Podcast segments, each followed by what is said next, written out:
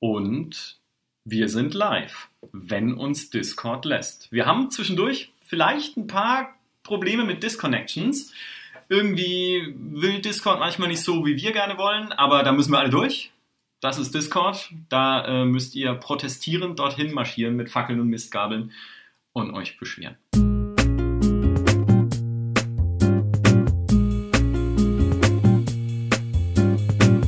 Herzlich willkommen zum zweiten Discord Live Podcast der GameStar Geschichte. Wir üben noch, aber wir werden immer besser wie Paradox bei seinen Spielen.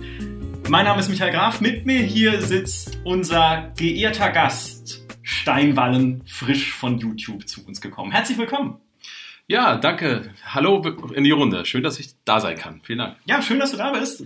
Und äh, herzlich willkommen, der heimliche Held unseres letzten Live-Podcasts, der unbesungene Held, ist auch da. Der Holger. Hallöchen. Der sich letztes Mal um den Ton gekümmert hat, heldenhaft, als Die- bei CD-Projekt das Mikro nicht funktioniert hat. Dieses Mal nicht, diesmal schreibe ich äh, äh, anders. Historie. Wahrscheinlich durch Humor. ja. es ist Große ja, Worte. wir machen ja diesen Live-Podcast von der PDX-Con, von der Hausmesse von Paradox. Und äh, du, Holger, bist ja quasi nicht mal, nicht mal so richtig Paradox-Spieler. Jein, was, was soll denn das heißen? Was sind was, böse Verleumdungen? Du bist ja der Noob in ich, der Runde. ich, ich habe Gleich Stellaris nochmal. Mistgabel holen. ich ich habe Stellaris gespielt. Satte äh, zwölf Stunden. wow. Wow. Das ist, glaube ich, ein Hundertstel von dem, was ich gespielt habe. Was hast du, 500 Stunden ungefähr? So mal, was Ja, sowas, so ja, neulich? ja. Ach du Schande. Nee, da kann ich... Rechnen kann er auch nicht. Mama, Äh, 12 mal 100, 500. Ja. Okay, ein, ein 33. Sagen wir das mal so.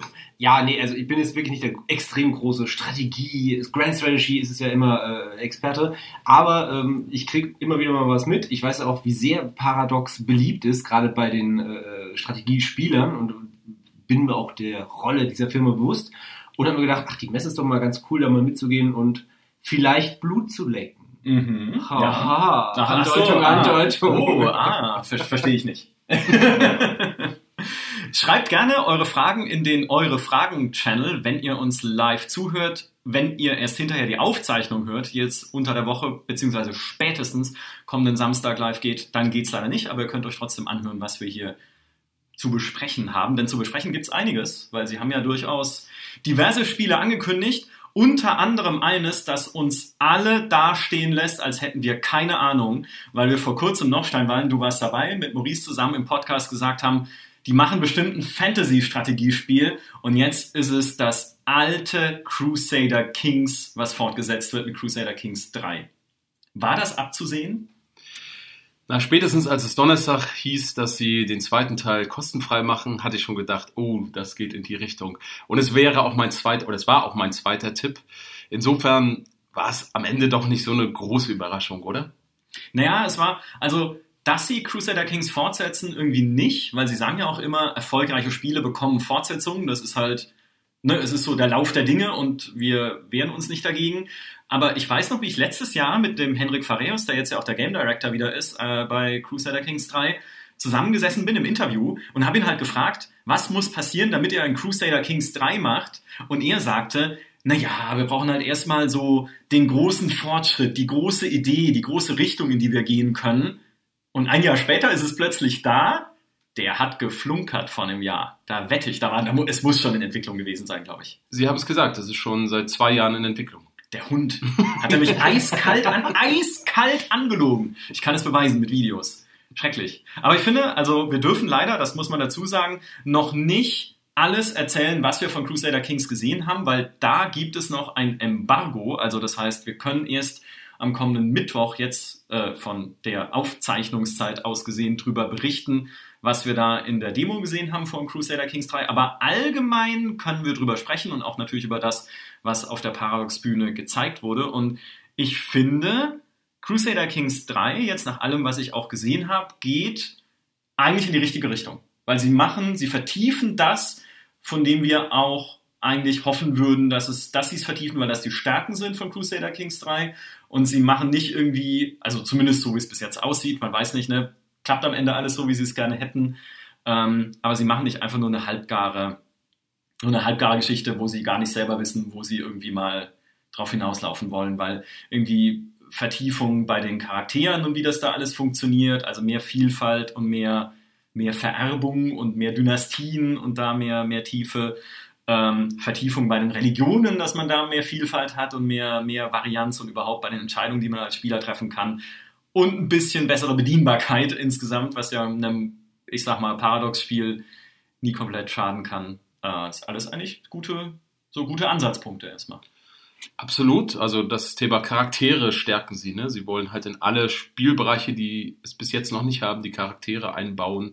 Das soll noch stärker im Fokus stehen, was absolut richtig ist. Aber ich habe auch, und ich hatte selber auch ein bisschen das Gefühl, und ich habe auch einige Stimmen gehört, äh, man sieht es ja auch in den Screens, könnt ihr euch auch angucken, grafisch ähm, gibt es da ein paar merkwürdige Sachen. Also ich finde, die Map sieht nicht so gut aus wie Imperator Rom. Das hat mich ein bisschen gewundert. Mhm. Und das Zweite ist, sie haben, sie stellen ja jetzt um auf so 3D-Modelle, 3D-Köpfe. Und das hat mich auch nicht so richtig überzeugt. Also die Idee dahinter ja, aber grafisch Gut, es ist ja noch ein bisschen hin und man soll ja auch über Grafik nicht mehr zuerst reden, aber ähm, da man bisher bei Paradox da immer eine kontinuierliche Entwicklung sozusagen nach oben gesehen hat, hat mich das ein bisschen gewundert. Ja, und Sie sagen ja auch, es ist eigentlich die, die Engine, die Clausewitz-Engine ist auf demselben Stand wie bei Imperator Rome jetzt bei Crusader Kings 3, also ja, mal gucken, ob sich da noch was tut. Vielleicht machen sie ja Grafik dann zuletzt. Oder gar nicht halt, wie bei allen ihren anderen Spielen. Nein, Spaß. bisschen Grafik haben sie ja. Es ist ja viel schöner geworden. Wir haben heute Mittag gerade ähm, diskutiert beim Mittagstisch über das, äh, wie damals ein Crusader Kings 1 ausgesehen hat oder das erste Hearts of Iron. Wenn man sich das heute anschaut, glaubt man nicht, dass es überhaupt Spiele sind. Also da war noch, das war noch sehr rudimentär alles. Wobei ich sagen muss, dass mir die ersten Spiele eigentlich immer grafisch sehr gut gefallen haben, weil das noch so gezeichnete 2D-Grafiken sind. Davon bin ich eigentlich Fan. Mhm. Problematisch wurde es erst, als sie dann mit Europa Universalis 3 auf 3D gegangen sind. Und dieser Bruch, der war hässlich. und dann, weil die 3D-Technik noch nicht so toll war. Also die alten Grafiksachen fand ich gut. Aber gut. Ja. Wir haben äh, ein, paar, ein paar Fragen und Statements schon bei uns im Discord, nämlich von Gödeke Michels. Je vehementer sie Wiki, also Victoria 3 dementieren, desto sicherer wird es kommen. Das sagen wir seit vier Jahren. Glauben wir, also Steinwallen, was sagst du? Glauben wir denn, dass es irgendwann kommt? Ist Victoria eine Serie, die sie fortsetzen würden? Oder ist es jetzt inzwischen schon so ein Running Gag, dass einfach es geht nicht mehr?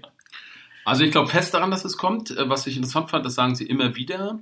Ähm, haben sie jetzt auch, glaube ich, in Bezug auf dieses Fantasy-Setting äh, gesagt, das übrigens Thema war, mehrfach auf der PDX-Con. Können wir mhm. auch nochmal darüber reden. Mhm. Ähm, also so falsch liegen wir da vielleicht nicht. Ähm, aber sie haben immer gesagt, sie geben von oben nicht vor an die Entwicklerteams, was die machen sollen. Also es gibt keine sozusagen die, äh, äh, Devise sozusagen aus der Leitung, was programmiert werden soll, sondern irgendein Game Director muss Lust darauf haben. Und als ich das letzte Mal gehört habe, vor zwei Jahren, haben sie gesagt, das hat halt im Moment niemand Lust darauf. Ja. Aber ich glaube, es wird demnächst jemand Lust drauf haben, bin ich ziemlich sicher. Also in ein, zwei Jahren werden wir das sehen. Ja. Und auch das Fantasy-Spiel, ne, wo du es jetzt angesprochen mhm. hast. Ich meine, Johann hat in dem Interview, was ich mit ihm hatte, der Johann Andersson, der äh, ja jetzt gerade Imperator Rome gemacht hat, was ja sehr umstritten war, als es rauskam, äh, und vorher halt auch äh, Europa Universalis federführend gemacht hat, hat von sich aus im Interview ein Fantasy-Spiel angesprochen. Und man muss dazu sagen, von, also Paradox gibt schon auch sehr offene und äh, freundliche und ehrliche Interviews und ist nicht so super gebrieft, wie man es von US-Publishern kennt oder so. Aber eigentlich wollte ich das als letzte Frage ihn fragen, so als Überraschung, hey, würdest du nicht mal gerne ein Fantasy-Spiel machen? Und dann sagt er von sich aus, hey, was ich mal gerne machen würde, ist ein Fantasy-Spiel. Also es muss doch, es muss doch passieren.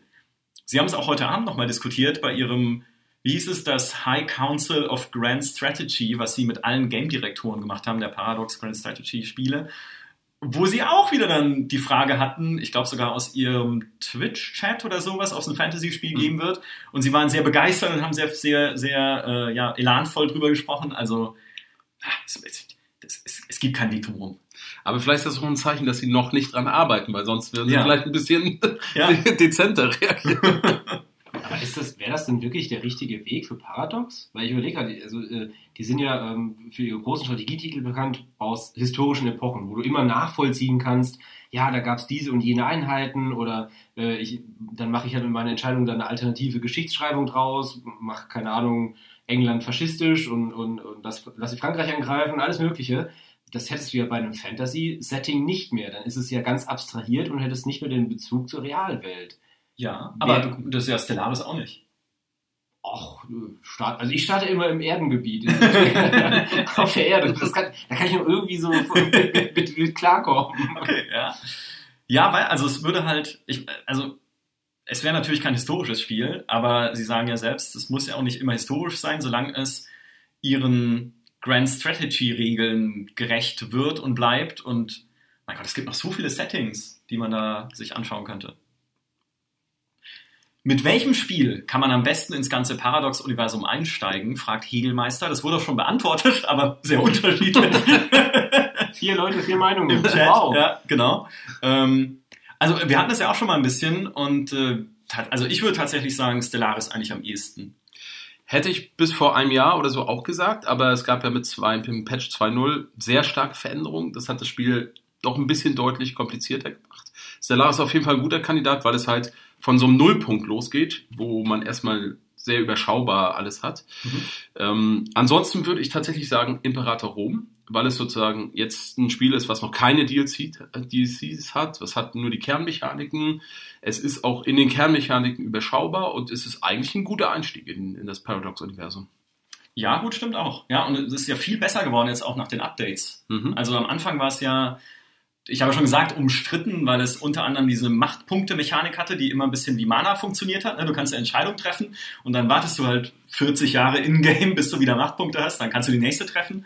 Und äh, das haben sie jetzt ja alles. Also ich habe es noch nicht gespielt tatsächlich, aber du Steinballen ja. Ähm, das haben sie ja tatsächlich jetzt durch andere, verzahntere, dynamischere Mechanismen ersetzt. Genau, sie haben viel getan. Vielleicht sollten wir über das Spiel ein bisschen reden, weil es hat ja auch eine relative Rolle jetzt hier gespielt, auch heute auf der PDX-Con. Was nämlich interessant war, dass Johann, der ja kurz nach dem Release, als es die schlechten Kritiken von den Spielern gab, ähm, war ja sehr, wie soll ich sagen, ich sag mal einmal bockig und, äh, und äh, hat gesagt, das ist das beste Spiel, was er jemals gemacht hat. Er kann das alles gar nicht verstehen. Das klang heute alles sehr, sehr anders. Ne? Ja, er war ja. sehr, ich würde mal sagen, demütig auf der auf der Bühne und hat ähm, gesagt, er dankt allen Spielern für die Kritik Sie haben das Spiel besser gemacht. Mhm. Ähm, das fand ich schon ein interessantes, klares Signal. Und sie haben ja wirklich viel getan jetzt. Und sie wollen, glaube ich, weiter Wiedergutmachung machen, indem sie jetzt einen neuen, äh, ja, so ein Mini-DLC, so ein Content-Paket ähm, äh, Paket angekündigt haben, das kostenfrei sein wird. Ähm, Punische Kriege. Also ich denke mal, die werden jetzt erstmal immer weiter arbeiten, ehe sie mal das erste kostenpflichtige DLC machen werden, vielleicht im nächsten Jahr. Mhm. Ich habe ihn auch gefragt gehabt dann, ob es, also wie das eigentlich war dann, als er gesehen hat, hey, er ist super überzeugt von dem Spiel und dann kommt es raus und wird halt in manchen User-Reviews zerrissen. Weil die Leute sagen, das ist doch nicht das, was wir von Paradox erwarten. Und er meinte schon, am Anfang war das echt schwer. Also auch dann wirklich sich hinzusetzen und zu sagen, ich habe mir, ich habe jahrelang an diesem Konzept gearbeitet und an dieser Spielmechanik und dann sagen mir die Leute, das ist Mist und ändere das bitte. Aber dann meinte er, kam er in diesen Problemlöser-Modus und fand es dann auch eine, eine spannende Herausforderung, einfach das Spiel zu überarbeiten und diese Mechaniken zu überarbeiten und wieder neu zu machen und so zu gucken, wie kann ich es denn besser hinkriegen. Und deswegen, also ich finde, er machte auch echt einen gelösten Eindruck ähm, im, im Vergleich mit der so der Entwicklungsendphase von Imperator Rome, wo er sehr angespannt wirkte noch. Ja, richtig einen kämpferischen Eindruck, würde ich fast sogar sagen. Also, ähm, also ich glaube, er hat jetzt so den Plan, er will es jetzt allen nochmal zeigen, er will das Spiel rumreißen, er will das zum Erfolg bringen. Also und ich glaube, die äh, investieren auch ordentlich, ähm, die geben das nicht auf. Also das war ein absoluter Eindruck, den ich jetzt bekommen habe. Ja, ja, tatsächlich. Wozu brauche ich Crusader Kings 3, das nur in Europa spielt, wenn man in Europa Universalis die ganze Welt erobern kann? Oh, so many reasons. Ja, also da, dafür gibt's, äh, echt ganz gute Gründe äh, und im Prinzip dieselben weswegen man schon Crusader Kings 2 gebraucht hat, weil es einfach einen ganz anderen Fokus hat als Europa Universalis, nämlich auf Charaktere. Und äh, Charaktere mit interessanten Eigenschaften oder beziehungsweise auch schrecklichen Eigenschaften und ähm, Events, wo man dann immer wieder Entscheidungen treffen kann, mit denen sie auch neue Eigenschaften kriegen oder sich Beziehungen zu anderen Charakteren entwickeln. Und deswegen Crusader Kings hat einen ganz anderen Schwerpunkt als Europa Universalis, wo du nicht so dieses Charaktermanagement hast, sondern halt diesen, wie sagen sie immer so schön, den Geist der Nation spielst. Also wirklich das, ganze Land verwaltest und versuchst, die Karte einzufärben in deinen, in deinen Farben. Also ist Crusader Kings schon mal noch was Eigenes und was auch sehr, sehr Cooles. Die Antwort ist auch wunderbar, weil du nur in Crusader Kings 2 mit der Frau deines Lehnsherrn ein Verhältnis haben kannst. Gut. Das bringt es auf den Punkt. Ja, Haben wir ja heute, haben wir zusammengefasst. heute nicht mehr Lehnsherren. Ein Glück. Für den Lehnsherrn. genau. Unten habe ich gesehen, war eine Frage, äh, wann das Stellaris DLC kommt. Da haben sie nichts angekündigt, keinen Termin, aber wir konnten schon was anspielen vom neuen DLC. Anders als zum Beispiel beim neuen DLC von Hearts of Iron. Insofern gehe ich davon aus, dass das als nächstes kommen wird. Man kann jetzt nur spekulieren, aber es ist, glaube ich, als erstes dran von den angekündigten DLCs. Das glaube ich auch. Sie haben ja gesagt, in nah, sehr naher Zukunft. Ja. Das heißt ja dann schon im Zweifelsfall wahrscheinlich noch dieses Jahr, würde ich sagen. Und das ist ja auch, also was wir davon gesehen haben, ohne zu viel zu verraten, aber ehrlich gesagt, so viel mehr gesehen als ihr haben wir auch nicht, wenn ihr die Livestreams angeguckt habt. Macht auch schon sehr weit fortgeschrittenen Eindruck. Da fehlt halt noch ein bisschen Tooltips und äh, ein bisschen Art, also mal Bilder oder sowas in, den, in, den, in der Demo. Aber ich glaube nicht, dass es noch super weit weg ist. Fun Story nebenbei. Ich habe gestern, als wir dieses Stellaris haben anspielen können, äh, die äh, Entwickler, die da waren, fast zur Verzweiflung gebracht, weil ich mir eine Rasse erschaffen habe und die in so vielen Punkten nicht miteinander in sich selber kompatibel war. Und die Entwickler haben immer gesagt, was hast du da gemacht? Wie geht das? Wie hast du das hingekriegt? Ähm, ich weiß echt nicht, wie ich es gemacht habe, aber ich glaube, ich bin zu lange schon aus Stellaris raus. Habe ich den im Augenblick dann gemerkt. ich wollte doch nur Killer-Roboter machen. Killer-Roboter. Stimmt, und dann hat der DLC nicht mehr funktioniert. Ne? Dann Ja, wurde, ja. ga- ganz, ganz lustig, aber Überragend. Ja, Holger hat's kaputt gemacht. Ja, schade. das, äh, der PDX-Skandal. Was denkt ihr zum neuen Hearts of Iron DLC? La Résistance heißt er ja. Äh, und vertieft den Widerstand und äh, auch bringt Spionage mit rein. Und da finde ich, muss ich ehrlich sagen, super. ist genau richtig. Genau das braucht das Spiel. Ja, ich finde es auch großartig. Also tolle Ideen. Also es hat zwei große Themen. Widerstand, also ne, was macht man mit besetzten Gebieten? Das ist jetzt, das ist viel interessanter. Man kann viel mehr machen und vor allem auch nach Ende des Krieges äh, spielt das eine große Rolle. Das war ja bisher nicht so. Mhm. Und jetzt das zweite und vielleicht sogar das beste Feature ist das Thema aktive Spionage. Das ist ganz toll gelöst, dass man ganz plastisch mit Agenten, die tolle Porträts haben, so Casablanca oder James Bond mäßig in anderen Ländern, Ländern Missionen und Operationen macht. Sehr, sehr stimmungsvoll. Also da kann man sich drauf freuen. Ja, ja. Wie schätzt ihr den Schritt mit dem Imperator Content Pack ähm, ein, denke ich? Fand es schon einen klugen PR-Streich, es Content Pack für alle zu nennen, wenn man es auch als Patch bezeichnen könnte? Du schüttelst schon den Kopf. Nö, ich würde nicht sagen, das ist ein Patch, weil sie damit ja, also Patches bringen neue Spielmechaniken oder fixen Bugs, aber sie bringen halt wirklich das, was sie später auch immer weitermachen wollen, halt für bestimmte Kulturen oder Regionen vertiefte ähm, Events, Missionen und sowas alles. Und sie führen halt jetzt dieses Missionssystem ein und ähm, das machen sie jetzt mit Rom und Karthago dann schon mal ganz vertieft, um diesen punischen Krieg quasi nachempfinden zu können. Ja, ich finde, ich finde, das ist schon deutlich mehr als ein Patch. Also so eine Sachen wer- werden, glaube ich, zukünftig verkauft werden. Ja, glaube ich auch. Ja, also das, sobald sie aus dieser jetzt aus dieser Buße-Periode raus sind, erstmal für den Launch. Ich glaube, also wir werden jetzt vielleicht mal eine Zeit lang keine kostenpflichtigen DLCs sehen für Imperator Rome, bis sich halt so ein bisschen, sie auch ein bisschen Buße getan haben dann dafür, aber irgendwann sicherlich, ja, glaube ich auch. Ähm, weiß man schon, ob man einen Crusader Kings 3 losgelöst von einer Grafschaft oder so starten kann? Also vielleicht irgendwie als Höfling am Hofe von jemand anderem. Also so Mountain Blade mäßig, ne? Du fängst halt an so als, als kleines Rädchen im königlichen Getriebe, aber davon hätte ich nichts gehört. Es ergibt ja auch keinen Sinn so im Spiel. Das würde dich doch viel zu lange hindern auch, oder? Um, um da mal so richtig durchstarten zu können. Ja, es gibt ja mit den Handelsstädten sowas ähnliches. Da hat man ja auch nicht richtig Land. Also das gibt es bei CK2 schon. Aber also erstens, wir dürfen darüber gar nicht reden. Aber zweitens glaube ich nicht, dass das so ist. Mhm. Also ich kann es mir auch nicht vorstellen. Das wäre halt einfach, es wäre ein Schritt weg vom Strategiespiel. Rollenspielerisch würde es Sinn machen, weil sie auch sagen, Crusader Kings ist für uns ja auch mindestens so viel Rollenspiel, wie es Strategiespiel ist, aber Mm, Also da müsste man es wirklich interessant auch gestalten und es wäre nochmal eine ganz eigene Spielebene, dafür eigene Events einzubauen, eigene Mechaniken einzubauen, weil sonst ist es ja nur ein Weg, Wegklicken von Zeit, bis jemand am Hofe meinen Genius erkennt und mich befördert zum äh, Baron oder so. Ja, genau. Irgendwo auf dem Land. Eben habe ich noch eine interessante Frage gesehen, ob äh, wir glauben, dass äh, bald EU4 ausläuft und Teil 5 kommt. Und da muss ich sagen, das glaube ich nicht. Das glaube ich überhaupt nicht, weil sie, ich glaube, so mit EU4 zum ersten Mal eine technische Grundlage gelegt haben, dass sie das Spiel sehr, sehr lange und immer wieder weiterentwickeln können auf der Basis, die da ist. Und das war bei Crusader Kings 2 eben nicht mehr der Fall. Also da haben sie ja viele DLCs gemacht, Mhm. aber sie haben ganz klar gesagt, irgendwann wir stoßen technisch auch an unsere Grenzen, an dem, was wir da machen können. Und das ist bei EU4, glaube ich, nicht so. Und ähm, also alles macht den Eindruck, dass sie das immer weiter treiben, solange sie Ideen haben.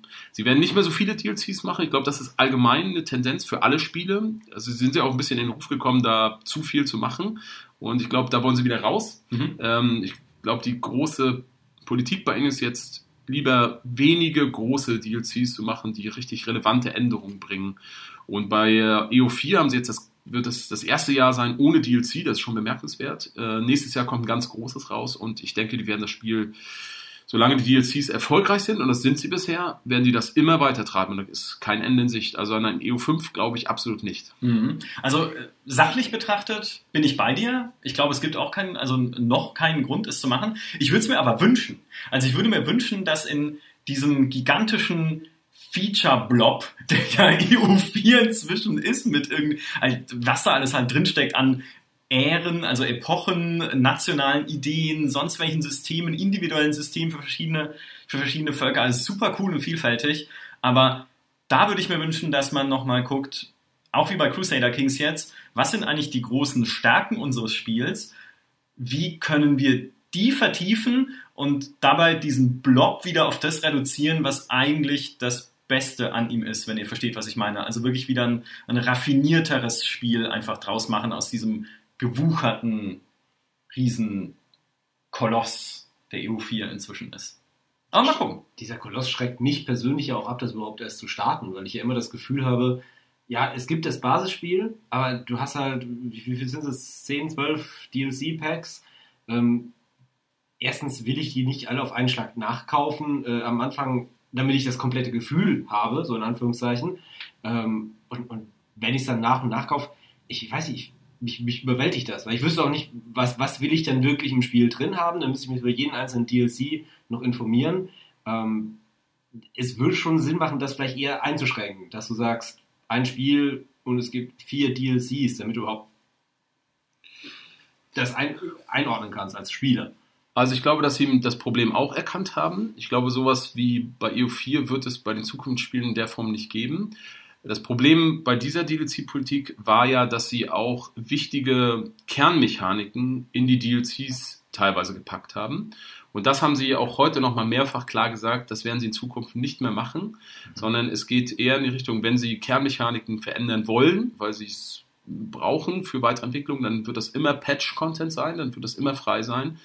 Aber was, was sie halt wirklich dann verstärkt machen wollen, halt mit den DLCs, ist halt eben Regionen, Kulturen, Religionen, spezifische Gegenden der Welt, sag ich mal, interessanter zu machen. Und dann ist es auch, glaube ich, für den Spieler nachvollziehbarer. Okay, ich will jetzt eine Kampagne starten, keine Ahnung, mit den Galliern bei Imperator Rom. Und wenn es dann irgendwann einen Gallier-DLC gibt oder sowas, dann Mhm. kauft man sich den für diese Kampagne gewissermaßen und hat dort ein vertieftes Spielerlebnis. Wenn man aber mit Ägypten spielt, dann braucht man das Gallier-Ding äh, erstmal nicht. Ne? Also ich glaube, Genau, in die Richtung ja. wird das eher gehen. Mhm. Ah, okay. Vielleicht kann man mal so zwischendurch ein bisschen so atmosphärisches einstreuen. Der Grund, warum wir hier nämlich eigentlich ins Hotel gefahren ist, äh, ist, dass das dort vor Ort für uns nicht möglich war. äh, das ist vielleicht auch mal ganz interessant zu wissen. Also man muss mal sagen, diese PDX-Cons sind immer geprägt durch eine, wie ich finde, eine unglaublich positive Stimmung, was das Publikum betrifft. Total euphorisch, wirklich tolle Fans, muss man einfach sagen, hat, die Firma. Aber was so ein bisschen die Rahmenbedingungen betrifft, das ist eine interessante Location in so einem alten Funkhaus. Und es war, ist aber ein offener, riesiger äh, Saal und ähm, es ist sehr laut, sehr laut, sehr Mhm. chaotisch alles. Präsentation hört man, also die haben, es waren 2000 Leute da, das wussten sie aber. Und sie haben so Panels und Vorträge geplant, die in einem Raum stattgefunden haben, an der einen Ecke und der anderen an der Ecke. Man hat immer doppelt gehört und ist eigentlich alles ein bisschen Chaos. Aber die Leute haben es alle mit Humor getragen, es waren alle total diszipliniert und äh, die Stimmung ist gut. Aber deswegen haben wir sie jetzt mal kurz verlassen, die Con. Ja. Aber, aber das macht es ja auch gerade, das habe ich ja gestern schon, schon gemerkt, unglaublich schwer, äh, einem Thema zu folgen. Ich glaube, unser erster Vortrag, den wir hatten, so eine Einführung ins Spiel, ich habe nichts akustisch verstanden. Gut, ich bin auch die ganze Zeit wie ein Blöder rumgerannt und habe Bilder mit der Kamera gemacht. Äh, aber ähm, es ist halt schwer, wenn ein Einzelmensch in einer großen Halle spricht und da gleichzeitig nebendran noch Betrieb ist und schon mal jemand was anderes präsentiert, 20 Meter weiter, und dann nochmal 5 Meter weiter auch nochmal jemand noch redet. Irgendwann bist du überfordert, akustisch, Ja. das zu verfolgen. Aber jetzt kannst du immerhin den Leuten erzählen, dass du mal von Brenda Romero angeschrien wurdest bei einer Präsentation von Empire of Sin, weil das war dann das Endergebnis. Ja, sie musste halt lauter reden und dann hat sie gesagt, "Du, ich habe kein Problem damit, euch anzuschreien. also, Die Frau hat Zähne auf den Haaren, ja. ja, Es kommen jetzt zwei ganz gute, interessante Fragen. Einmal zu Empire of Sin und einmal zu Bloodline 2. Da können wir nämlich auch mal über Spiele sprechen, die jetzt nicht direkt Grand Strategy Spiele sind, die Jawohl. von Paradox gepublished werden. Äh, Die erste, oder hier ist eine Sache, die ganz von Strom ganz interessant ist. Ähm, er fand die Bloodline 2 Präsentation awkward äh, und ob sie das Projekt aufgegeben hätten. Ich habe einen total anderen Eindruck Mhm. gehabt und auch von den Leuten, die es gesehen haben. Ich habe eigentlich bisher nur begeisterte Stimmen gehört. Was klar ist, das Spiel ist jetzt nicht irgendwie vergleichbar mit Bethesda Rollenspieler mit Witcher oder sowas. Es ist technisch nicht so toll ausgereift, aber was das Kern, den Kern betrifft, also das Rollenspiel, glaube ich, wird das eine unglaublich gute Sache und ich fand die Präsentation auch toll. Ja, also man kann, man muss halt sagen, das Studio, was Bloodlines 2 macht, ist relativ klein und relativ unerfahren, auch in so Kommunikation, in so externer Kommunikation. Das hat man auch gesehen bei den Präsentationen, die wir hatten. Da war der Studioleiter mit dabei und da war sehr zurückhaltend. Er war auch gechatlaggt, muss man sagen. Der ist aus Seattle irgendwie am Tag vorher erst hier nach Berlin geflogen und dann, ja, das haut dann natürlich ein bisschen in die Pfanne. Aber ähm, die haben halt auch einfach nicht so nicht so eine Bühnenpräsenz, wie es so diese erfahrenen alten Paradox-Hasen schon haben. Aber ich habe auch, also ich kann das nur unterstreichen, ich finde nicht, dass es so wirkt, als hätte äh, irgendwie Paradox oder irgendwer das Spiel aufgegeben. Im Gegenteil, also das, wir haben jetzt leider eine Präsentation selber gesehen, die es schon mal gab und die ich schon mal gesehen habe, aber auch da hatten sich schon Sachen wieder verbessert im Vergleich zum letzten Mal. Und ähm, ich finde da, also ich bin super gespannt, einfach mehr davon zu sehen. Es gibt so coole Sachen in dieser Demo, unter anderem deinen Vampir-Nachbarn Dale, der irgendwie so überhaupt nicht interessiert ist an Politik und eigentlich nur in Ruhe gelassen werden will von der ganzen Vampirwelt und von diesem Vampirkonflikt in dieser Stadt Seattle und äh, TV-Serien schauen will und ständig irgendwelche Serienwitze macht mit, über irgendwie äh, ja, TV-Shows der 80er Jahre und sowas. Ja, der Mann hat's halt erkannt. Du kannst, bist unsterblich, also kannst du dein Leben damit verbringen, alle Serien der Welt zu schauen. Das Binge-Watching extrem. Ja? Und sowas noch viel mehr. Ich hatte heute ein Interview mit dem Brian Mitsoda, mit dem, äh, ja, mit dem Autor eigentlich hinter Vampire Bloodlines 1 und jetzt auch wieder Vampire Bloodlines 2. Und ähm, natürlich die erste Frage, die ich ihm gestellt habe, ist, ob es wieder ein Gespräch mit einem Stoppschild geben wird, wie im ersten Vampire Bloodlines. Und er meinte, es wird durchaus solche ähnlichen Situationen geben, wenn man, wenn man wieder einen Malkavianer spielt, aber für, den, für einen der DLCs, die sie geplant haben, ist sogar wieder eine Begegnung mit demselben Stoppschild geplant. Also man trifft es wieder. Ja? Äh, Oh ich, Gott, bin, ich bin sehr gespannt. Aber das sind genau die Sachen, die ich erwarten würde von, äh, von einem Vampire Bloodlines. Ja, es ist ja auch, das ist ja Rückgriff auf, auf, den, auf den ersten Titel, gleichzeitig ein verspieltes kleines Detail, was auch, auch noch Humor beweist, wie, wie Dale ja selber auch. Mhm. Und also sehr liebevoll. Ja. Freue ich mich schon. Ich sehe gerade, dass ich mit Bezug auf Brenda Romero eine neue Wortschöpfung erschaffen habe. Zähne auf den Haaren. Ja. Das trifft sie vielleicht sogar auch zu. aber, aber, äh, aber Empire of Sin, da gab es, da gab es nichts Neues, soweit ich weiß. Sie haben da das gezeigt, was sie auch auf der Gamescom gezeigt haben, was bisher bekannt war. Also, oder? Ja, es war, es war dasselbe, genau. Und ich finde, also ich hatte es ja jetzt auf der Gamescom nicht gespielt, aber äh, ich, ich finde, also ich kann auch deinem Urteil, das wir letztes Mal diskutiert haben, schon in unserem Gamescom-Strategiegipfel mit Maurice zusammen, äh, kann ich nur unterstreichen, das Spiel ist noch nicht ganz da, glaube ich, wo es hingehört. Also es fühlt sich noch nicht so richtig so richtig rund an, diese Mischung aus Dialogen und XCOM-mäßigen Kämpfen.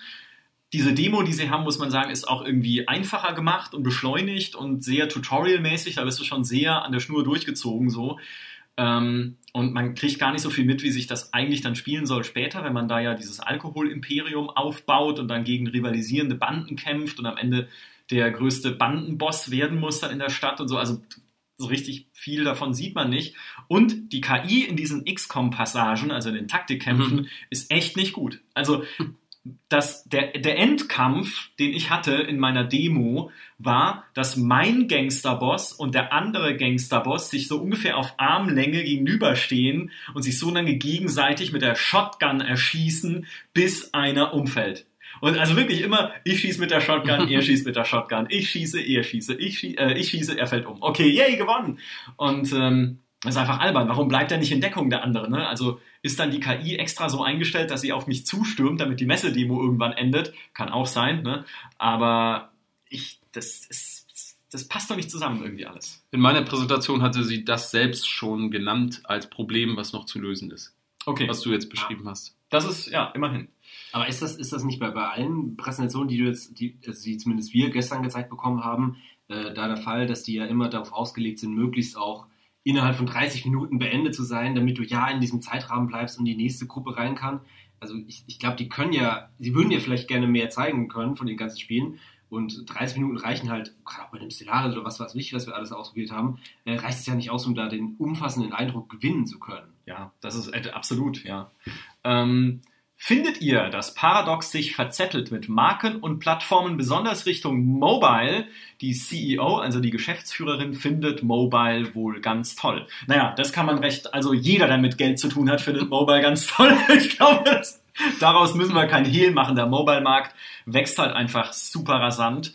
Und auch Strategiespiele auf dem Mobile-Markt äh, funktionieren sehr, sehr gut. Alleine wenn man sich halt irgendwie äh, Clash Royale anguckt oder Clash of Clans oder CNC Rivals.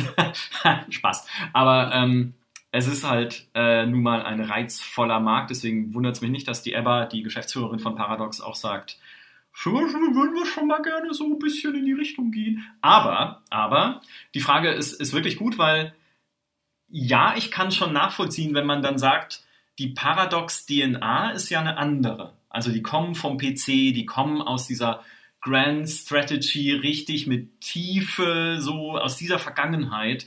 Und dann kündigen sie so ein Mobile Game an wie Stellaris Galaxy Command, was ja nicht nur irgendwie Halo Artwork geklaut hat, das war jetzt nur ein Seiteneffekt, sondern was halt auch so ein, ja, ich sag mal, ein typisches Mobile Game ist, so mit irgendwie ähm, dass du dir Zeitersparnis kaufen kannst mit Mikrotransaktionen. Das ist eigentlich Free-to-Play, aber irgendwann wird es halt dann, wie man es aus anderen Mobile Games kennt, so zäh, dass es eigentlich entweder jede Sekunde deiner Zeit beansprucht oder wo du halt ständig irgendwie nachgucken musst, was jetzt wieder drin ist, oder du kaufst dir halt dann irgendwie so eine Zeitersparnis und solche Sachen. Und das muss ich sagen, ist halt eine Art von Spiel, die gut funktioniert, die aber für mich auch gefühlt nicht das ist, was ein Paradox historisch machen sollte oder gemacht hätte.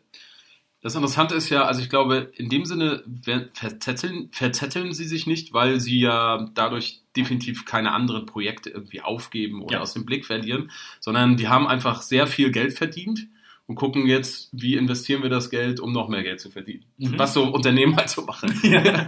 äh, aber insofern, das hat, glaube ich, keinen Einfluss auf die anderen Spiele.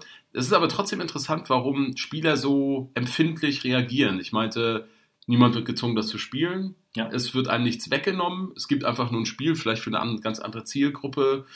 Ich würde das nicht spielen. Ich mag Free-to-Play-Titel auch überhaupt nicht. Ähm, das wäre nichts für mich. Ich werde darüber auch nicht groß berichten oder so. Äh, aber Gott, warum sollen sie es nicht machen? Aber ich finde es interessant, dass halt die, die, die, die Kernspieler der Paradox Community darauf so empfindlich reagieren. Also das ist spannend. Ja, ja weil du halt das Gefühl hast des Kulturwechsels. Ne? Du, du, du hast das mhm. Gefühl irgendwie, meine Firma steht, also meine, meine Firma im Sinne von, ich bin halt Fan ihrer Spiele, steht nicht mehr für das, für das sie eigentlich bisher gestanden haben und wofür ich sie immer geliebt habe. Oder sie stehen immer noch dafür, aber sie scheinen etwas anderes anzuvisieren für ihre Zukunft. Und ähm, ja, ich weiß nicht, das ist halt kein so gutes, kein so gutes Gefühl. Aber es war witzig, weil auch darüber habe ich mit dem Johann Andersson gesprochen und meinte so, naja, was, ähm, ob denn jetzt, oder was er Leuten antworten würde, auch die sagen, gerade dieser Fokus auf Mobile Games ähm, behindert die Entwicklung klassischer PC-Spiele. Und Johann meinte, ich werde keine Mobile-Spiele entwickeln. Ich weiß nicht, wie man Mobile-Spiele entwickelt. Ich kann es nicht und ich mache es nicht. Also der wird weiter an seinen Grand Strategy-Spielen arbeiten, die dann vielleicht auf die Konsole portiert werden, was bei Stellaris überraschend gut funktioniert hat, muss selbst ich zugeben, obwohl ich es lieber am PC spiele. Also wir müssen uns, glaube ich, keine Sorgen machen, dass sie jetzt irgendwie von heute auf morgen äh, ihre, äh, ihre, ihre Wurzeln aufgeben bei Paradox. Wo wir gerade bei diesen Business-Themen sind, hat Gödeke Michels noch einen interessanten Punkt angesprochen. Sie haben ja mit ja, einem so einem kleinen Projekt mit äh, Surviving the Aftermath, ähm, haben sie sozusagen ja jetzt mal was ausprobiert. Im Early Access wird es es erstmal nur auf Epic geben, im Epic Store. Und erst im vollen Release irgendwann nächstes Jahr auf Steam. Und das ist natürlich auch eine interessante Sache. Ja. Wobei ich finde, sie haben es einigermaßen clever gelöst, weil sie Erstens haben sie mit ist einem wirklich kleineren Projekt gemacht, das sie auch nur selbst publishen. Ähm, und außerdem haben sie sozusagen jetzt gesagt, ja, das ist halt nur Early Access und so. Äh, ich glaube, das ist ein kleiner Testballon und äh, Epic wird sich ja auch da einen guten Deal gemacht haben, oder? Davon gehe ich aus. Ja, das hat ja auch die Eva gesagt im Gespräch, als ich nochmal auch ein bisschen äh, gemein nachgefragt habe, weil eigentlich diese Early Access Phase für Surviving the Aftermath, das jetzt bis zum Spätjahr 2020 im Early Access im Epic Store ist, also ungefähr ein Jahr lang, also komischerweise so lange wie andere Exklusivdeals auch dauern, ob das nicht nur eine Hintertür ist für Epic-Exklusivität. Und sie sagte halt auch, naja, sie haben halt von Epic einen guten Deal bekommen. Und die Entwickler haben das bestätigt. Und die Entscheidung darüber lag aber nicht bei Paradox, sagt zumindest die Geschäftsführerin, sondern beim Team selbst. Und auch da habe ich heute mit einem Entwickler gesprochen, der meinte, überlegt mal, dadurch, dass Epic uns diesen Deal gibt, also er wollte nicht die Modalitäten nennen, aber er hat gesagt, es war auch ein, ein guter Deal für uns als Team. Dadurch können wir uns komplett auf die Entwicklung konzentrieren, für die wir jetzt von Epic schon Geld bekommen haben. Dass sie es dann nochmal im Epic Store an Spieler verkaufen, äh, ja, dann nehmen sie halt nochmal ein bisschen Geld ein, dann für die Early Access Version zusätzlich. Aber er sagt es halt für Entwickler eine ganz neue Art oder jetzt auch, solange Epic das macht, vorübergehend eine, eine neue Art, ihr Spiel finanzieren zu können und sich auf die Entwicklung konzentrieren zu können, ohne irgendwie schon im Early Access DLCs und Mikrotransaktionen beispielsweise verkaufen zu müssen, wie es ja andere machen, die in so einer Early Access Phase sind. Also insofern muss ich sagen, diese Entwicklerperspektive kann ich auch verstehen, aber ich kann genauso verstehen, dass dann halt jemand sagt, dieser, diese heimliche Exklusivitätshintertür, ist jetzt auch nicht unbedingt so die feine Art, wenn man immer sagt als Publisher, wir wollen auf allen Plattformen weiter präsent sein. Und Paradox weiß ja auch sehr gut, dass sie gerade in der Steam-Community mega stark verwurzelt sind, weil sie halt schon ewig auf Steam sind mit ihren Spielen. Da fand ich ja äh, einfach äh, deine Aussage Steinwallen einfach richtig. Das ist ein Testballon. Probier mal, wir probieren mal aus, wie groß das ist. Wir, unsere Stamm-Community ist halt noch nicht äh, im, im äh, Epic Store. Die ist auf Steam wir schauen mal, wie es läuft. Und das macht ja auch aus einem, da, da das ja ein wirtschaftliches Unternehmen ist, das ja wirtschaftlich handeln und denken muss, ja auch total Sinn. Du willst ja dein Produkt möglichst breit an den Mann bringen, über möglichst viele Anlaufstellen. Du verkaufst ja als, als Käsehersteller auch nicht deinen Käse nur an Aldi, sondern gerne auch an Aldi, Rewe, Edeka und wie sie alle heißen oder an Kaufland etc. pp. Von daher, es macht Sinn und langfristig würde ich vielleicht sogar, aber das ist ein anderer, anderer Topf, sagen, dass diesen ganzen Epic-Exklusivdeals langsam mal weniger werden. Weil Epic hat zwar viel Geld, aber die können das ja nicht unendlich lang weiter betreiben.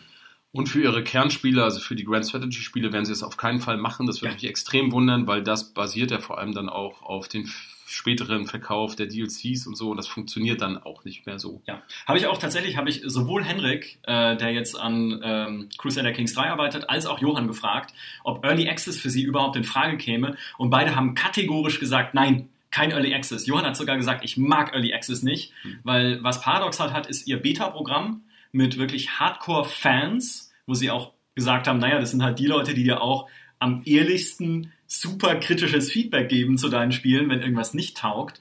Und ähm, das ist für sie weiter das Maß der Dinge. Wobei ich aber auch meinte, bei Imperator Rome hat aber das Beta-Programm jetzt scheinbar nicht, äh, also sie nicht vor allem bewahrt, was da an Kritik auf sie einprasseln konnte.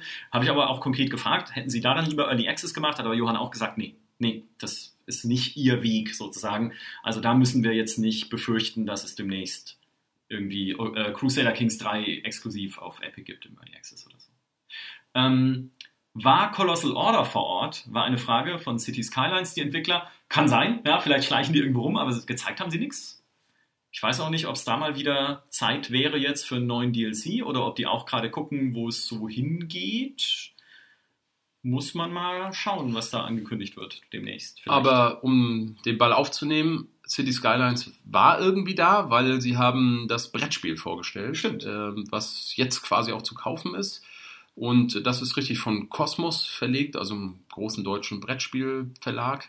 Und das, wir konnten es auch anspielen. Ich habe es eine halbe Stunde gespielt und es ist wirklich überhaupt kein Hardcore-Brettspiel, ähm, sondern ein wirklich familientaugliches, kooperatives Brettspiel, wo man ein bis zwei Stunden spielt, glaube ich, und gemeinsam eine Stadt aufbaut mit allem drum und dran, wie man das aus Cities Skylines so kennt, also so vom Grundsatz.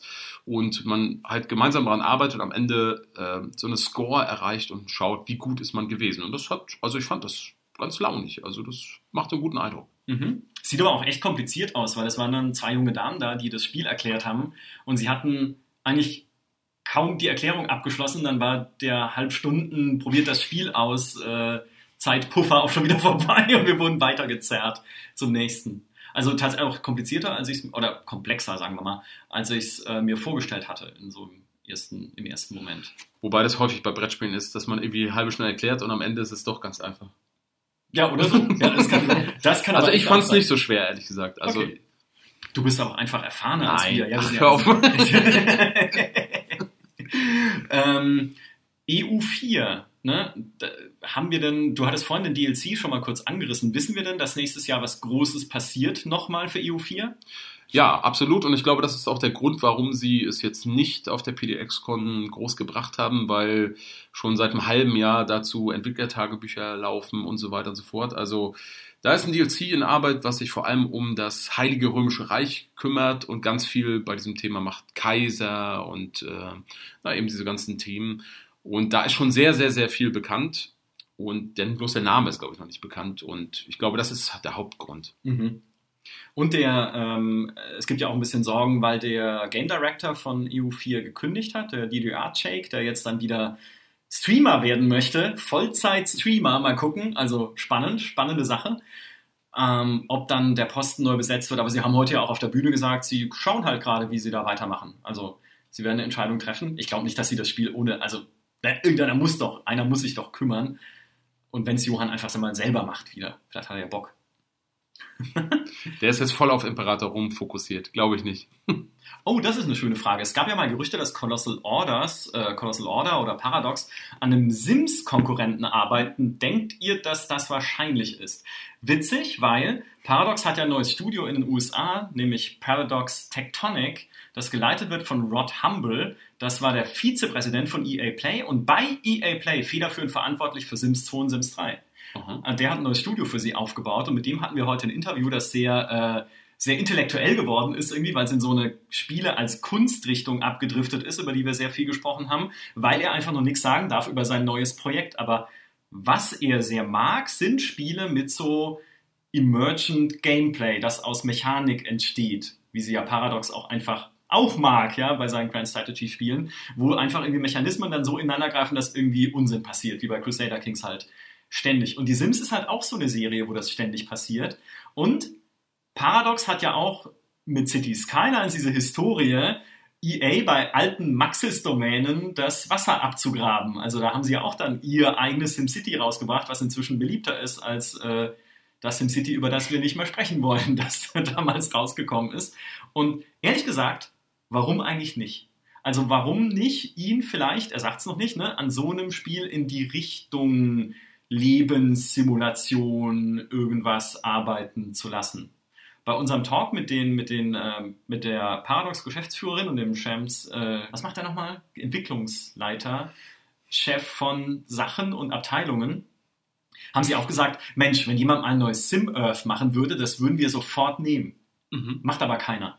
Ja, aber jetzt haben sie ja ein Studio, was es vielleicht machen könnte. Und sie haben jemanden, der gerade diese Art von Spielen, diese, diese ja, Simulationen, Sand sandboxigen Simulationen, Lebenssimulationen, sehr, sehr gerne mag und schon gemacht hat. Also, warum denn nicht? Und übrigens, Rod Humble danach, nach seiner Zeit bei EA, war er CEO bei Linden Labs und hat gearbeitet an Second Life. Also noch an so einer Simulation. Na, spannend. Ja, auch doof, den Mann jetzt unbeschäftigt in den USA von der hocken zu lassen und ihm Geld zu geben. Das klingt aber nach einem guten Job. Sauer nehmen, ja. Und vor allem, ja, Sims ist halt auch eine Serie, die sich mit DLCs vollfüttern lässt bis zum geht nicht mehr. Also da passt auch das Geschäftsmodell dann dazu.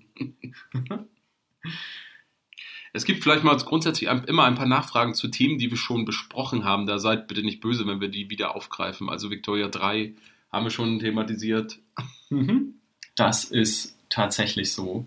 Ich würde auch sagen, wenn so Fragen nach dem Highlight, würde ich tatsächlich sagen, das war Crusader Kings 3, auch weil ich ehrlich gesagt persönlich nicht damit gerechnet hätte, dass es jetzt angekündigt wird auf der PDX-Con, weil ich war ja halt eher bei deiner Theorie des Fantasy-Strategiespiels oder bei deinem innigen Wunsch des Fantasy-Strategiespiels.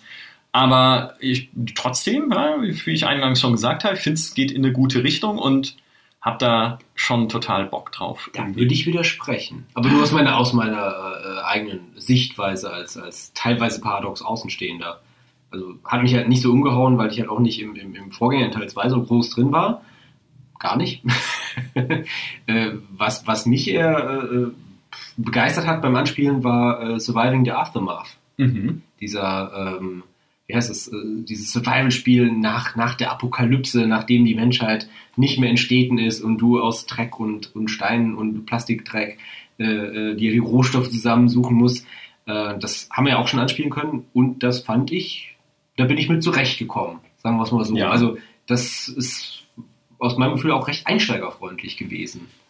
Vielleicht sprechen wir mal über das Spiel, weil das, ich habe gesehen an den Computern heute bei der Convention wurde das sehr viel gespielt. Haben Mhm. viele Leute ausprobiert. Gibt es ja auch ab heute, haben wir ja schon gesagt, äh, im Early Access, äh, im Epic Store. Ähm, ich war ein bisschen dahingehend erst enttäuscht, weil ich dachte, durch diesen Titel Surviving, weil sie ja diese Serie fortsetzen, hat das, sag ich mal, ähm, ja, die, die, die gleiche Qualität wie Surviving Mars. Und das hat es definitiv nicht. Es ist auch ein anderes Studio, das da hatte ich vorher auch missverstanden. Es ist ein kleines finnisches Studio, das ich vorher nicht kannte. Äh, Und das ist also eine andere Grafik-Engine, völlig anderes Spiel. Naja, völlig, aber es ist schon ein anderes Spielprinzip, spielt sich anderes. Es ist also nicht Surviving Mars, erwartet also nicht, sag ich mal, diese gleiche Art und Qualität. Es ist aber, ich würde auch nicht sagen, es ist schlecht, mir hat es auch Spaß gemacht. Es ist eher so ein, ja, ein bisschen so eine Mischung aus Siedler und Banished, äh, halt in so einem apokalyptischen Setting. Grafisch ist das, da muss man noch ein bisschen was machen. Also die, ja. die, die Figuren sind alle so ein bisschen hölzern, Mhm. ähm, aber es, also es, das war, ich habe eine Stunde gespielt und äh, wollte eigentlich weiterspielen. Es war schon launig, also das Mhm. gebe ich zu. Ja, stimmt. Also äh, es ist halt wirklich sehr Alpha noch.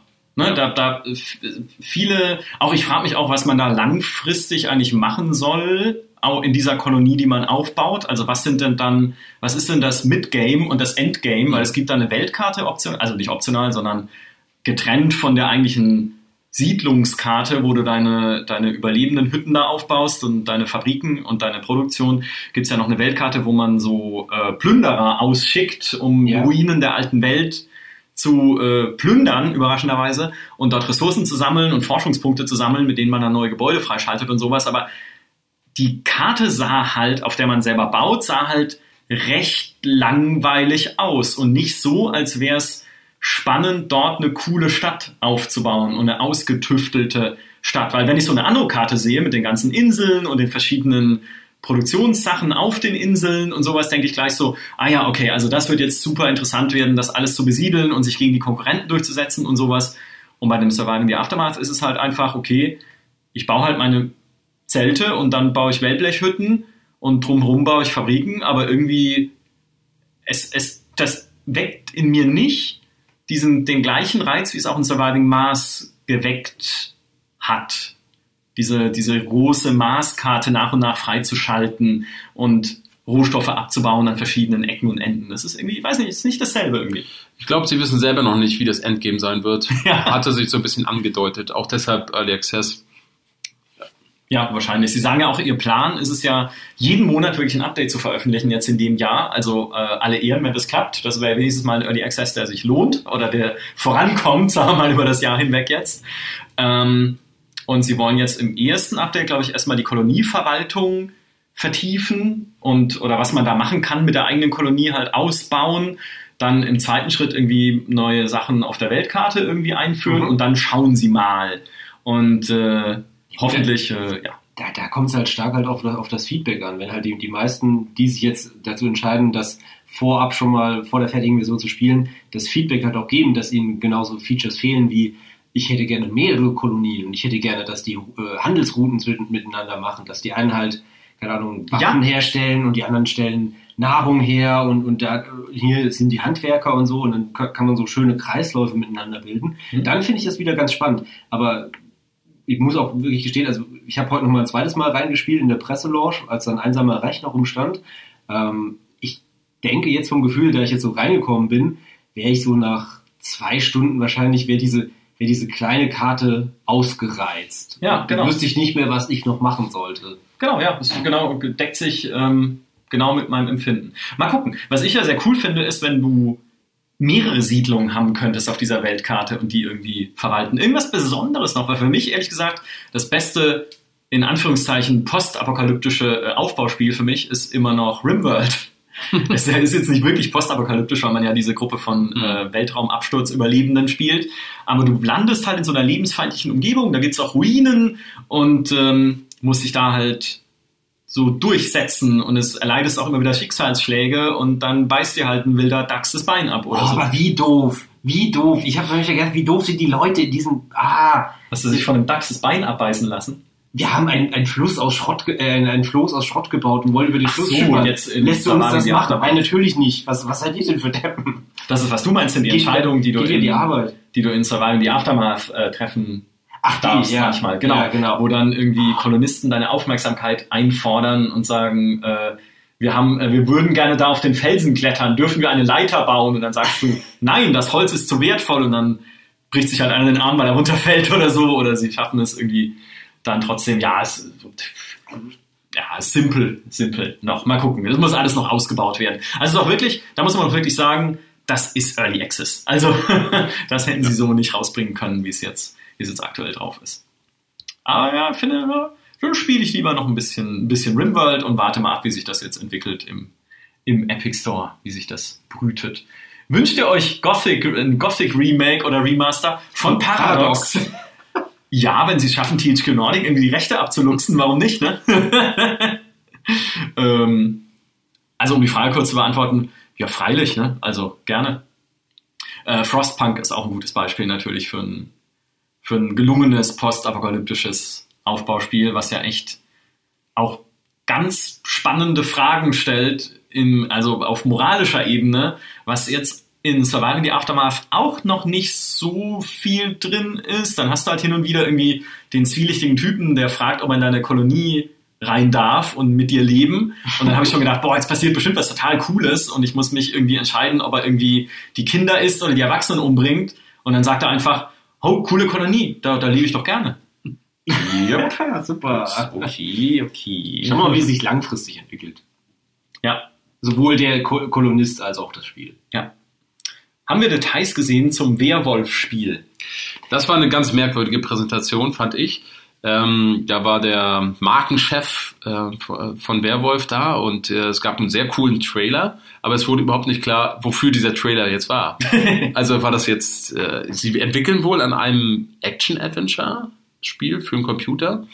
Ähm, aber es, sie entwickeln auch neues Pen-and-Paper-Regelwerk, sie entwickeln alles Mögliche und es war irgendwie eine total chaotische Präsentation. Also ich wusste überhaupt nicht, was da passiert. Er wollte nicht mal der Chefin sagen auf der Bühne. Ja, also es war irgendwie ganz, äh, ganz merkwürdig. Insofern können wir dazu, also ich kann dazu nichts sagen. Ich auch nicht. Das Einzige, was man vielleicht dazu sagen kann, ist, dass sie halt, also äh, ihnen gehört ja diese World of Darkness Lizenz mittlerweile. Und sie haben halt angekündigt, dass 2020 das Jahr werden soll, in dem so viele World of Darkness Spiele rauskommen wie noch nie zuvor. Eins. Achso. Zwei, Zwei. zwei wahrscheinlich. Zwei, ja, wow. zwei zeitgleich. Nein, ähm, äh, oben im, im Tabletop-Bereich gab es ja auch ein paar Brettspiele und, und ein paar Um- Umsetzungen noch. Ich bin mal einmal drüber gelaufen. Waren sie nicht auch ein Mobile-Game? Es gibt ja, ein doch, doch, doch. Es gibt auch dieses Mobile-Game zu Vampire. Ja, Wow. Äh, ja also Nee, also da können wir leider keine weiteren Informationen mitteilen. Ja. Was würden wir von einem Paradox-Spiel halten in der Moderne, also zwischen 1945 und der Zeit von Stellaris, so mehr oder weniger, also nach Hearts of Iron. Ähm, ist interessant, weil die Entwickler, äh, das hatte ich heute auch so ein bisschen, das Thema, was äh, könntet ihr euch auch ein Spiel in der Moderne vorstellen? Und alle sagen, nö. Also davon lassen wir irgendwie die Finger. Das, das, das, das juckt uns nicht. Und sie hatten ja mal das, wie hieß es, Superpower 2020, was ja so ein bisschen ein moderneres, also ein modernes Setting war mit modernen Nationalstaaten. Und sie hatten doch auch mal ein Kalter Kriegsspiel. Ja, es gab mal eins, was, was in Entwicklung war. Das war aus, ich habe leider den Namen vergessen, das war aus einem Mod-Projekt entstanden. Das mhm. haben sie sich sozusagen rangezogen und haben das äh, teilweise finanziert und wollten das rausbringen, aber sie haben es dann abgebrochen. Also das war mal eine Arbeit, haben sie abgebrochen. Sie haben immer gesagt auch, dass es sehr schwierig als Setting ist, weil es diese zwei großen dominanten Supermächte gibt und ähm, alle Länder, die davon abhängen. Ähm, also das äh, macht für mich nicht den Eindruck, als würde das in Arbeit sein. Aber interessant finde ich das schon und auch die Idee, ja, ich finde fast die Idee fast noch interessanter, ein Gegenwarts Grand Strategy oder Politikspiel zu haben. Ähm, das das finde ich natürlich faszinierend als, als Gedanke.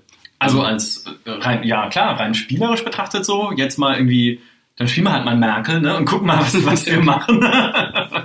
gab es ja auch schon. Es gab ja schon den, diese Politiksimulatoren, diese ganze wie ist sie nochmal, Bundeskanzler 2009 bis 2013. Das habe ich damals sogar getestet bei der GameStar. Fand ich sehr witzig. Also wurde dann halt einfach, da war es festgelegt. Es gab, ich glaube, das basierte auf dem Political Simulator, wurde, glaube ich, entwickelt in Frankreich, auch einer, einer Politiksimulatoren-Serie, in der man jedes Land der Welt spielen konnte. Ich glaube, in diesem Bundeskanzler-Ding konntest du halt nur Deutschland spielen, aber man musste dann auch Verträge schließen mit anderen Ländern und im Land Gesetze erlassen und ändern und man konnte es auch Kriege führen, aber es war halt nicht, nicht ratsam, weil dann irgendwie die komplette internationale Ordnung immer zusammengebrochen ist. Also, äh, aber so aus einer politischen Politiksimulatoren-Richtung ganz spannend. Aber es müsste tatsächlich dann auch eher sowas sein. Und das müsste man halt auch erstmal spielmechanisch interessant machen, weil bei den Spielen war es damals auch so, naja, zwischendurch wartest halt einfach mal ein Jahr, wo einfach gar nichts passiert, wie Politik halt so ist. Manchmal passiert einfach nicht nicht so viel Spannendes zumindest. Da wird viel diskutiert oder so, aber man kann halt nicht immer den großen Stein rumdrehen. Ähm, wenn, ja, mal gucken. Die Zeit des Zusammenbruch, äh, des Zusammenbruchs äh, von Rom kann man schwer spielerisch interessant gestalten. Naja, Creative Assembly hat es doch ganz okay gemacht mit Attila, sag ich mal. Oder ist eher der, der, der nächste Zusammenbruch nochmal gemeint, dann später mit Byzanz, als die nochmal ja, ich glaube, das hat äh, Johann immer gesagt in Bezug auf Imperator Rom, warum sie nicht, warum sie die Zeit nicht ah. in die Kaiserzeit mitbringen. Und da hat er gesagt, es ist äh, schwer, ein Spiel spaßig zu machen, indem man verliert. Ah, jetzt, okay. Also, weil, wie, wie willst du es interessant machen, als großes römisches Kaiserreich, was quasi die halbe Karte bedeckt, kaputt zu gehen? Mhm wenn du das übernimmst als Land. Wenn du natürlich die anderen Länder spielst, die dagegen kämpfen, dann ist es wieder spaßig. Ja. Aber als römischer Kaiser, der zusehen muss, äh, wo ist das Spielziel? Ne? Mhm. Äh, es möglichst lange aufzuhalten, ist, ist, ist, ist das spaßig? das stimmt. Übrigens, ähm, wir hatten das Thema schon mal im Podcast, aber ich wiederhole es einfach nochmal, vielleicht weil ein paar von euch die Folge noch nicht äh, kennen, nämlich eigentlich könnte ich mir von Paradox sehr guten Politikspiel vorstellen auf Basis von Crusader Kings. Also auch mit den Charakteren, mhm. dass du dann sagst, oh, das ist äh, der irgendwie der, der Generalsekretär der anderen Partei, der ist halt Säufer, Weiberheld und ähm, sexuell abwegig oder sowas. Ja, und wie gehe ich jetzt mit dem um? Welche Möglichkeiten habe ich mit dem zu interagieren? Genauso mit den Leuten irgendwie in meiner Partei. Und irgendwie, dann muss ich Wahlprogramme aufstellen mit so Events und wo lüge ich und wo sage ich die Wahrheit und was stelle ich irgendwie besser dar, als es war und wo rede ich meinen Konkurrenten schlecht und dann auch mit so TV-Duellen, wo du dann so Dialogoptionen wählen kannst, je nachdem, welche Eigenschaften du hast, dann bin ich nun mal äh, keusch und zurückhaltend und dann sage ich auch mal vielleicht einfach nichts, wenn mein Konkurrent mich angreift oder so das fände ich super cool, wenn sie auch nie machen. aber aber ähm, das wäre so ein bisschen mein, mein abweichlerisches Traumspiel von Paradox vielleicht. Ja, und das ist vielleicht auch der Grund, warum sie es machen, weil die Spiele haben ja immer doch einiges mit Krieg zu tun. Wenn man halt so ein Spiel in der modernen Zeit, klar, es gibt auch bei uns Kriege, aber es sind meistens so kleine regionale Konflikte. Das wollen viele Spieler aber nicht. Es muss dann immer groß crashen. Mhm. Naja, ein C64 Bundeskanzlerspiel. Das gab's bestimmt. davon. Äh, Smartbrick fragt noch, ob in der CK3-Präsentation was Neues zu erkennen war. Ja, sie haben uns was Neues gezeigt, aber wir haben es am Anfang schon gesagt, wir dürfen leider in diesem Fall über die Details noch nicht sprechen, erst im Laufe der nächsten Woche. Genau. Aber man muss dazu sagen, sie haben auch noch nicht alles gezeigt. Oh also nein, das ist nur ein Bruchteil. Ja. Genau, also es waren jetzt halt so ihre, was sie präsentiert haben, waren so ihre grundsätzlichen Ideen, was sie ausbauen wollen an dem Spiel und was sie vertiefen wollen. Aber sie haben so viel noch ausgeklammert, dass vom Kampfsystem haben wir super wenig, nichts gesehen und noch wenig gehört. Belagerung, wie das funktioniert, haben wir fast nichts gehört. Das ganze Thema Wirtschaft und ob sie da was ändern wollen, haben sie weitgehend ausgeklammert, würde ich mal sagen. Also da wird sich noch viel erweisen müssen, bevor es dann im Epic Store in den Early Access geht. Spaß, Spaß werden sie nicht machen. Aber Gödige Michels schreibt richtig, und das habe ich auch nachgefragt, es wird ab wahrscheinlich dieser oder nächster Woche, also mit den Entwicklertagebüchern losgehen. Also die Fans werden dann jetzt regelmäßig mit Stoff gefüttert werden. ja, natürlich, wie es halt äh, gute, gute Tradition ist. Sind wir gehypt? Immer. Immer, grundsätzlich. Ach so, wegen Paradox jetzt? Nee, da nicht. ähm, ja, weiß ich nicht. Ich habe ja vorhin schon gesagt, eingangs, äh, Crusader Kings 3 macht für mich bis jetzt schon die richtigen Dinge, die, wenn man das fortsetzt, eigentlich so machen sollte, finde ich. Also kann mir schon vorstellen, dass es in die richtige Richtung geht, aber ob sie es hinkriegen am Ende, ist halt immer die andere Frage. Aber trotzdem, ich, ich, ich habe beschlossen, mich darauf zu freuen. Also ich glaube, sie kriegen es hin, aber ich bin nicht gehypt, muss ich mal sagen, weil natürlich, es ist immer was anderes, wenn so wie bei Stellaris oder bei Imperator Rom ein ganz neues Konzept vorgestellt wird oder Ja. eine neue IP, wie das immer so schön heißt. Bei Cruiser Kings wissen wir natürlich irgendwie, wie es funktioniert und es wird einfach im besten Falle besser und das ist schön, aber Hype löst sich da bei mir jetzt auch nicht aus. Mhm. Ja, ja, okay. Ja, po positiv optimistisch wird es bei mir besser treffen. Ich, ich mag dieses Aftermath bisher äh, und äh, Vampire, klar, aber das dauert ja beides noch, bis das rauskommt oder bis das jetzt mal in einem, in einem Status der Entwicklung ist, wo du sagen kannst, ey, jetzt sind richtig viele geile Features drin. Ähm, ich ich denke, dass sie das schon hinkriegen können, aber momentaner Stand halt, ja, noch nicht. Mhm. Aber könnte was werden. Ja. Prison Architect haben wir jetzt noch gar nicht drüber geredet. Da haben sie ja die Psych Ward Expansion gezeigt. Also die, wie sagt man, die Psychiatrie, die, die, die, Krimi, die klinische, nee, die, die kriminelle Psychiatrie sozusagen, die man sich jetzt einrichten kann, was wir auch ein bisschen spielen konnten dann auf der Messe. Äh, Und sie, sie teasern echt, dass es noch eine weitere Expansion geben wird, wo sie nur können, ohne aber zu sagen, was es genau ist. Also haben sie auch uns nicht gesagt. Äh, Aber ich finde es interessant, dass wir überhaupt noch über Prison Architect reden. Also hätte nicht gedacht, dass es nochmal ein Thema sein wird überhaupt. Dass sie, oder dass sie da den Sack nicht einfach zumachen und sagen, komm, es ist raus, es ist auf Konsole raus und lass das Team doch irgendwie was anderes machen. Ja, hat mich auch gewundert, wobei ich in dem Spiel nicht so drin stecke. Ich bin immer wieder fasziniert, wenn ich das mal so anspiele und nehme mir das vor. Das muss man mal spielen, weil es sieht wirklich cool aus. Ja, Ähm, und so, aber insofern, ich kann da eigentlich überhaupt nichts zu sagen, zu beitragen. Wir haben eine halbe Stunde spielen können, das war witzig. Äh, ist, ich, offenbar hat das Spiel noch das viele Fans und scheint sich ja zu lohnen. Also ja, ja, tatsächlich. Wie ist der Eindruck bei Stellaris? Sind die Origins gut und sieht es bei der Diplo so aus, dass es klappen könnte oder wird es mehr eine Ziff-Chaos-Diplo? Ha, wenn man das wüsste, ne? Dafür muss man es, also dafür hätte ich es jetzt echt, äh, dafür muss es echt mal ein paar Tage spielen, glaube ich, und nicht äh, vier Safe Games anschauen, im Endeffekt, wie wir es gemacht haben auf der Messe. Super schwer zu sagen, ob das dann am Ende nachvollziehbar sein wird, ob du alle Zahlenwerte nachvollziehen kannst. Ich finde, also, ich finde, es war höchste Zeit für ein Diplo-Update. Also, dass sie da diese, was sie da einbauen, auch mit dieser Weltraum-UNO und mit eben den neuen Föderationen und Föderationstypen, ist, finde ich, genau das Richtige, weil es Föderation endlich vielfältiger und sinnvoller macht. Ähm, und, obwohl es nichts mit Diplomatie zu tun hat, diese Origin-Stories sind, die du wählen kannst für dein Volk, sind echt cool. Also da habe ich mega Bock, die einfach auszuprobieren. Man kennt ja schon einige davon, auch aus Utopia sind sie ja dazugekommen, wie das Mechanist, wo du halt startest mit einigen Robotern, weil dein Volk irgendwie schon seit es in der Steinzeit gelebt hat, von Robotern geträumt hat und einfach welche entwickelt hat, noch bevor es in den Weltraum fliegen konnte.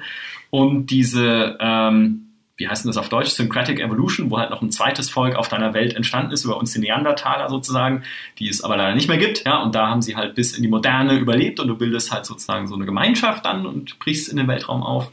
Und es gibt halt davon noch eine Menge mehr, die jetzt in der Version drin waren. Und äh, also ich kann es kaum erwarten, echt damit irgendwie Quatsch anzustellen. Du nickst diebisch und grinst. Ja, absolut. Also ich fand, was ich gesehen habe, sieht wirklich gut aus. Man muss natürlich immer gucken, äh, was damit passiert, aber also wie es dann sich wirklich spielt. Aber bin sehr, sehr, sehr angetan von dem Stellaris äh, Federations DLC. Ja. Bei den Origins, wir können vielleicht eines spoilern, eigentlich dürfen wir es noch nicht, aber mag sein, dass man sie auch schon irgendwo gesehen hat. Man kann sich ja vorstellen, welche Richtung es geht.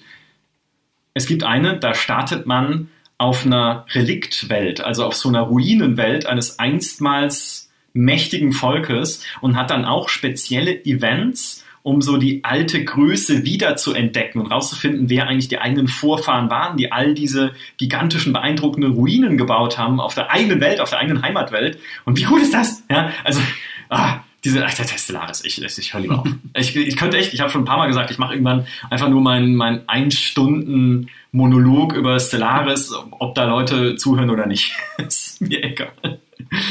ähm, genau, die bisher veröffentlichten Screenshots finde ich sehr hübsch. Ja, wie gesagt, unser Eindruck eher so zwiegespalten, aber das UI, es sieht tatsächlich polished aus. Also ist auch diesmal eine der Dinge, die sie sich groß auf die Fahnen geschrieben haben. Besseres UI. Einfach besser bedienbar, lesbarer, übersichtlicher. In die Richtung sie mehr gehen. Gültige Michels äh, entwarnt dich übrigens. Äh, die Reliktwelt wurde schon im vorgestellten Twitch-Stream gezeigt. Du bist also safe. Gott sei Dank. Boah, ist bloß schade, dass wir das alles nicht mitkriegen, weil wir den ganzen Tag immer mit Interviews beschäftigt waren. Ja. Äh, Wahrscheinlich wurden noch viel mehr gezeigt. obwohl die Halle ist ja hinter uns. Das, das ist ja eigentlich ganz lustig. Äh, Wenn wir unsere Interviews führen, äh, ist hinter im Rücken der Gäste ist die Halle und das ist auch nicht durch eine Wand oder durch eine Glasscheibe abgeschirmt, sondern es ist offen. Also das heißt, wir hören jedes Mal, wenn da unten dann die Beif der Beifallsturm losgeht und irgendjemand auf die Bühne geholt wird.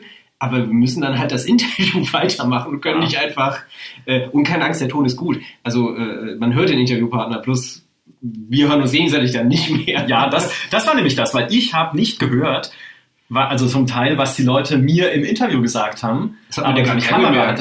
Ja, ich lächle und nicke wie halt immer, so wie jetzt auch. ähm, aber tatsächlich, also teilweise musste ich mir dann irgendwie erschließen äh, aus dem Satzende, was jetzt der Satzanfang war. Aber ich hoffe, also ich hoffe, man merkt es nicht so sehr an den dummen Fragen, die ich dann stelle.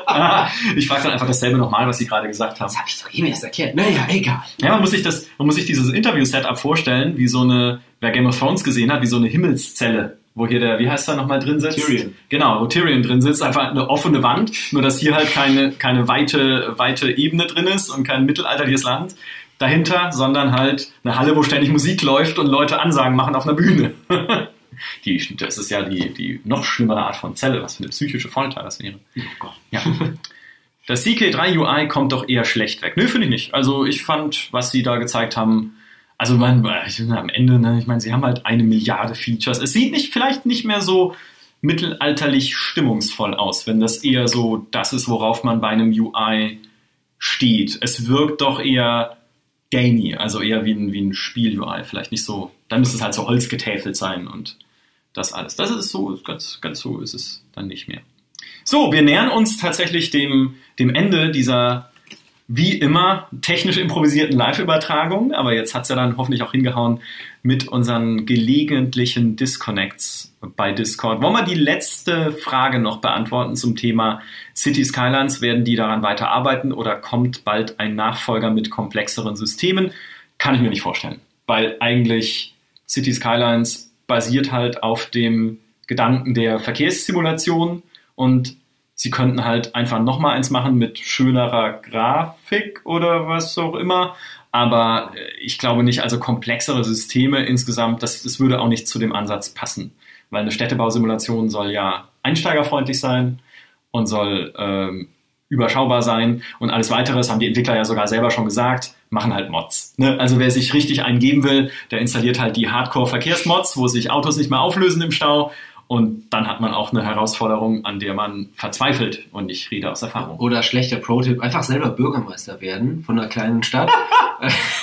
schon, schon, schon ist der Schwierigkeitsgrad unglaublich viel höher und es hängt auch viel mehr dran. Ich habe das Gedankenexperiment schon ein paar Mal gemacht, jetzt wo ich es ja kann. Aber das Problem ist, in der echten Welt kannst du halt eine Autobahnzufahrt nicht einfach abreißen, wenn der Winkel nicht passt. Oder, oder, oder Wohngebiete. Ach nee, das ist ziemlich doof hier. Ja, Wohngebiet genau. wird abgerissen. Da baue ich ein Unique Building hin. Tut mir leid, liebe Leute. Die Aufstände da. Auch die Berliner können da von was erzählen. Ja, das ist auch wieder wahr. Ja, stimmt. Auch nichts, was nicht, genau. Der Planungsausschuss-Simulator. Auch das kannst du sein mit Crusader Kings. Da hast du halt deine Charaktere da drin sitzen, die alle ihre unterschiedlichen. Das gab es ja schon mal mit Urban Empire, hat nicht so gut funktioniert. Das ist auch wieder richtig. Ja. Also alles noch verbesserungswürdig. Gut, dass wir keine Game Designer sind und keine Bürgermeister. Ich glaube, das können wir an dieser Stelle als Fazit des Abends festhalten. Ich hoffe, es hat euch Spaß gemacht, uns live zuzuhören oder in der Aufzeichnung zuzuhören, die hoffentlich auch funktioniert hat. Man weiß es nie, ob die Technik mitmacht oder nicht. Das macht unser Leben insgesamt so aufregend und die Spielindustrie so spannend. Vielen Dank an euch beide. Vielen Dank an äh, Steinwallen und Holger für eure Eindrücke und Expertisen von der PDX-Con. Und äh, Wir fahren jetzt zurück, denn es gibt eine Live-Karaoke-Band. Das, Ach, live? Was? Wird das gestreamt? Oh Gott. Nein, es gibt eine Live-Band. also wir streamen das dann. Oh nein. Nein, das noch nicht. Das wollt ihr, das wollt ihr garantiert nicht hören. Ja. Oder vielleicht doch. Nein, oh Gott, um Gottes Willen. Wir machen an diesem Punkt lieber Schluss. Macht's gut, bis zum nächsten Mal. Tschüss. Tschüss. Tschüss.